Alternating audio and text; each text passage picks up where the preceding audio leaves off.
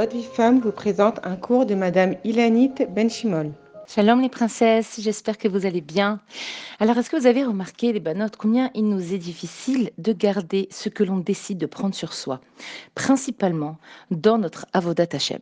Prendre sur soi un régime, prendre sur soi de changer des meubles ou de faire des changements euh, dans notre quotidien ou de trouver un nouveau travail. En général, c'est quelque chose où on s'y met assez rapidement. Mais prendre sur soi quelque chose dans notre avodat Hashem, de perfectionner euh, nos midotes, c'est quelque chose de très difficile. Que ce soit dans la tfila, par exemple, de prier davantage, de faire des télim, que ce soit vraiment dans, nos midotes. On veut être, euh, par exemple, moins coléreuse, moins patiente, euh, plus calme. On veut acquérir de la on veut augmenter dans la tsniout, être plus pointilleuse dans l'observance du Shabbat, etc., etc.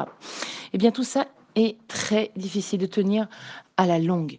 On est plein, on est plein voûte, on est plein d'empressement soudain. Et puis, putain, les choses, elles s'estompent un petit peu. Et puis, on se rend compte que, bon, finalement, c'est pas tellement important. Bon, il y a d'autres choses qui sont prioritaires. Et puis, on se sent moins enthousiaste. Et puis, on abandonne ce qu'on a décidé de prendre sur soi, le domaine dans lequel on a décidé d'avancer. Alors, je voudrais vous rassurer. Décider de faire mieux et de ne pas y arriver fait partie intégrante du talir, du chemin de notre vie. C'est normal. Nous ne sommes pas des machines. Une machine, quand on appuie sur on, elle marche et elle ne s'arrête que si on appuie sur off. Or, nous, nous sommes des êtres humains. Il n'y a ni on ni off. Il y a l'espoir, de la volonté, il y a nos humeurs, il y a les aléas de la vie, il y a la conscience et la paresse aussi, il y a la fatigue, la simra, bref. Nous sommes un, un savoureux mélange d'émotions et de réflexions. Or, par définition, tout ce qui relève du sentiment et de la conscience est variable. La preuve, c'est qu'avant d'avoir conscience de quelque chose, eh bien, qu'est-ce qu'il y a? Il y a l'inconscience. Pourtant, Qu'est-ce qui s'est passé avant? On n'a rien fait, y a pas, on n'a pas agi. Il y avait juste un état qu'on appelait l'inconscience. Et puis, pitom, il se passe quelque chose.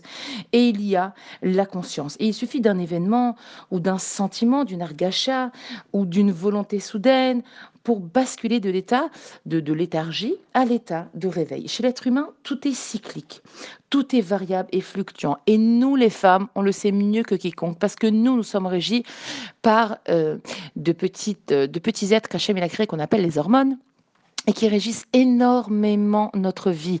Il y a, on a une sorte de petit proverbe, une petite blague qui dit qu'un homme, quand il se marie, il se marie avec trois femmes.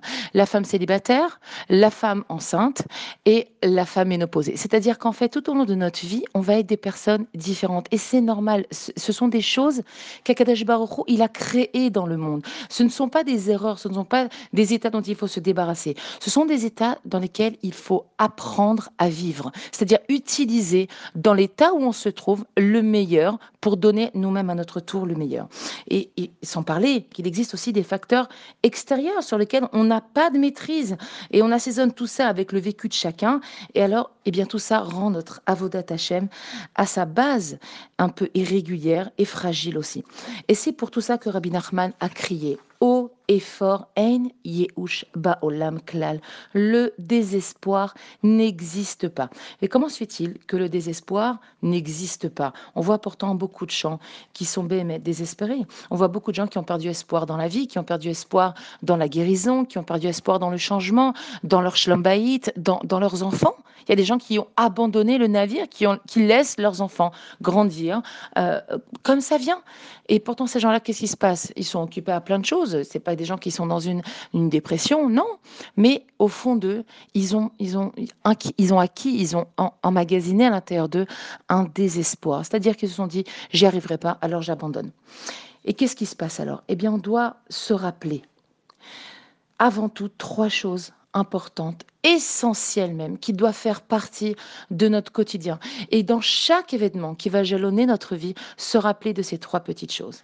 La première, on reçoit un salaire sur le ratson pas sur le résultat uniquement, et même quasiment très peu sur le résultat, comme le dit la Mishnah. Elle dit Aser retsono kirsoncha. Fais de sa volonté ta volonté. Il n'y a pas marqué Aser retsono maasecha. Ne fais sa volonté tes actes. Fais de sa volonté ta volonté. La Torah te demande de vouloir.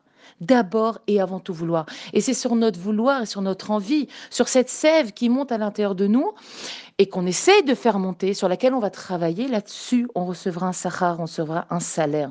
Le résultat, il vient d'Akadosh Baruch Rappelez-vous, et le Ratson, il vient de nous. À nous de cultiver sans arrêt ce ratson, même si les résultats ne sont pas ce que l'on attend. On doit vouloir et continuer à vouloir. Deuxième petite chose, quoi qu'il arrive, ne jamais croire qu'on n'y arrivera pas.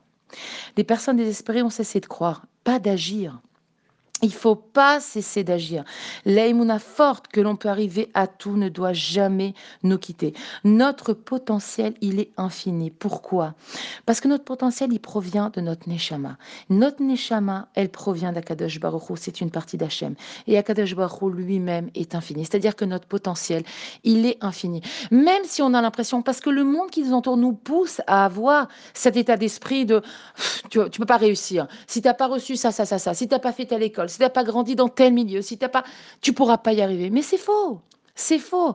Nous, nous sommes l'âme Israël, des êtres vivants qui dépendons juste d'Akadosh Baruch et de rien d'autre. On est hors système, on est hors statistique, on est hors calcul. Nous, on est au-dessus de tout ça. Et avec quoi Akadosh Baruch il agit envers nous? Il agit en fonction de notre espoir, de ce qu'on a à de nous, combien on va y croire, de combien on va vouloir s'y investir. La troisième chose, et, non moins importante, c'est la tfila. Je dirais même c'est le plus important. On continue de demander. On ne doit pas arrêter de demander. Que ça prenne 10 ans, que ça prenne 15 ans, que ça prenne 20 ans.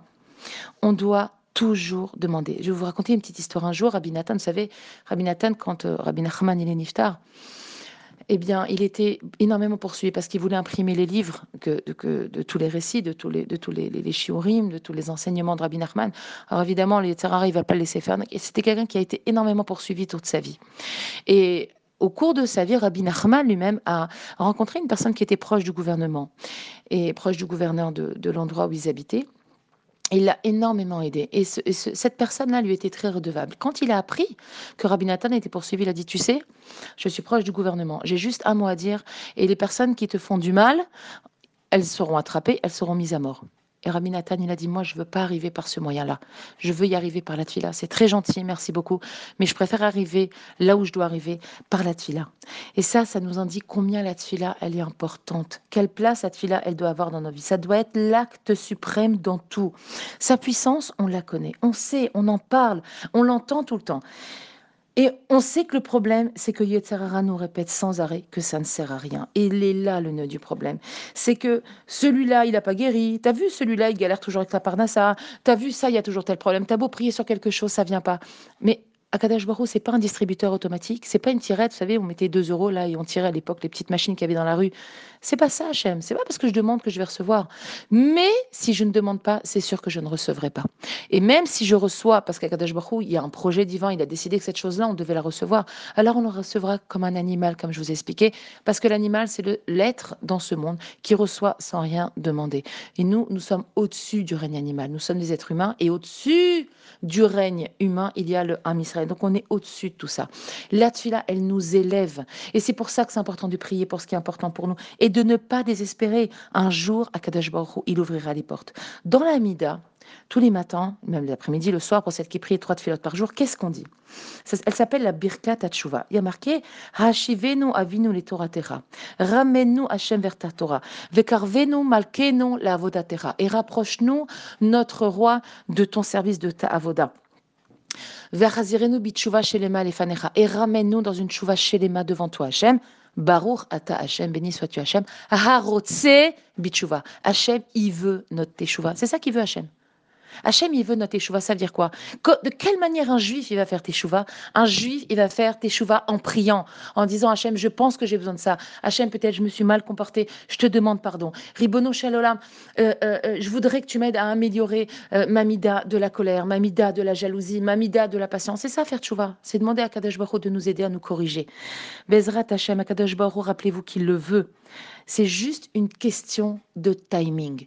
Il y a des gens, et, la Torah, elle est remplie Si on lit notre histoire, on, peut tirer des leçons incroyables. C'est pas juste des contes et légendes. La Torah, elle nous raconte l'histoire de notre sadikim pour qu'on s'en imprègne. Regardez, Rabia qui va, à partir de quel âge il a commencé à découvrir Torah Mitzvot? Il avait 40 ans. 40 ans. C'est-à-dire qu'en fait, Rabia Akiva, c'est si on devait mettre une cotérette sur lui, un titre, on dirait lui, le désespoir n'existe pas. Parce que tu peux te réveiller à l'âge de 40 ans et devenir Rabbi Akiva. Tout le monde peut devenir un Rabbi Akiva dans sa génération. Et on peut devenir le Rabbi Akiva de notre vie. Et ça, c'est quelque chose qui est entre nos mains à nous. Mais il faut se rappeler trois choses. Continuer avec notre Hatson, parce qu'on reçoit un sachar de ça. Ne jamais désespérer en disant on n'y arrivera pas, c'est faux. Et continuer à prier non-stop, même si on n'a pas encore reçu, ne jamais désespérer de recevoir Bezrat Hashem.